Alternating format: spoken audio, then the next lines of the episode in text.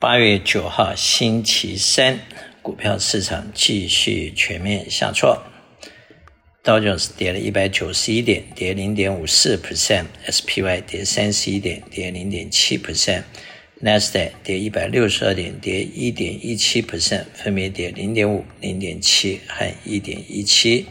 SPY 收在四四六七，短线的 support 应该在四四五零，再来是四四零零。前面的阻力应该在四五零零和四五三零的地方，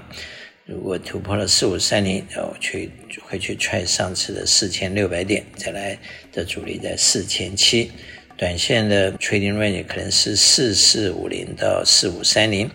长线的 trading range 应该是四一零零到四七零零。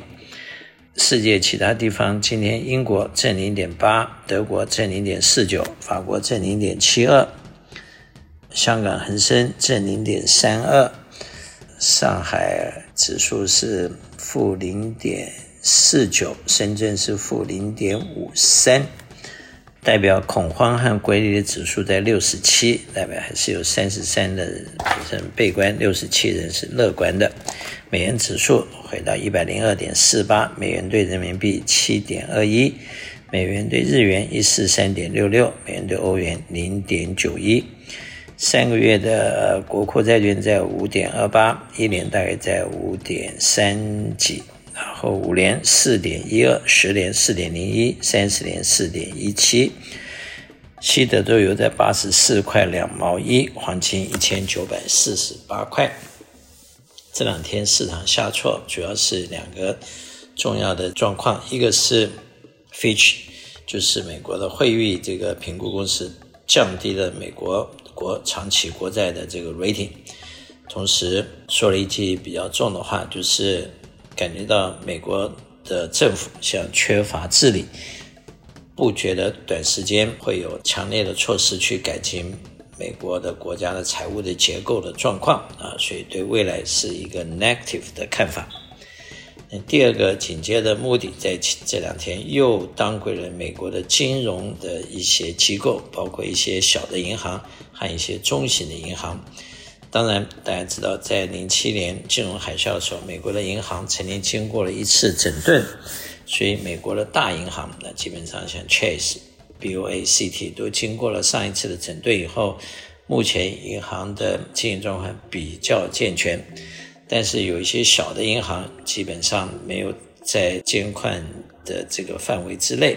还是一个比较 loose 的 management。同时，在前段时间。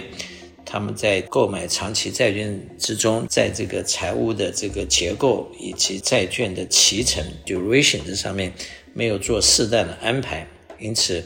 当现在 CPI 通货膨胀上升，啊，美国国债急速上升，除了短期利率上升，长期利率也被带了上来以后，就造成一些财务不是很健全的公司在亏损的情况下被迫卖掉一些长期债券，造成了它的。流通性的问题，而这问题事实上并没有完全解决，而且美国的政府本身由于收支一直不平衡，然后现在最近要有大量发行的债券，面临了不同的挑战。投资人在目前除了要知道美国的这个财务和一些金融机构的风险之外，要知道市场本身也是有一些风险。虽然从这个去年的年初，也就是前年年底，产生了一次的熊市 （bear market） 市场往下修正了大约三十到三十五 percent bear market 的修正，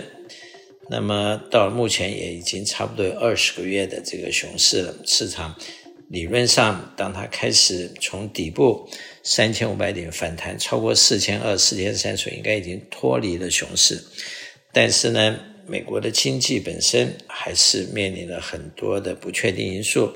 尤其大选到了，又有很多新的政治上的不稳定，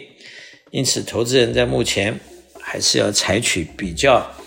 稳妥的措施。简单的说，就要采取一种 diversified portfolio，同时要注意保住你的本，在资产配置上要注意到贝塔值的控制。我们不具备预测未来的习惯。投资市场不断的教训投资人，就是要学会谦虚。没有一个人能够预知未来的市场，也没有人是所谓的真正的专家。但是投资的原则基本上是不变的。投资的原则其中几个重要的需要大家去遵守的，第一个就是低买高卖，第二个就是风险管理，第三个就是长期持有，第四个就是品质管制，不要去买自己不懂或乱七八糟的东西。最后的一点就是要想办法保住你的本。我是肖云祥，我的电话七三九八八三八八八，谢谢。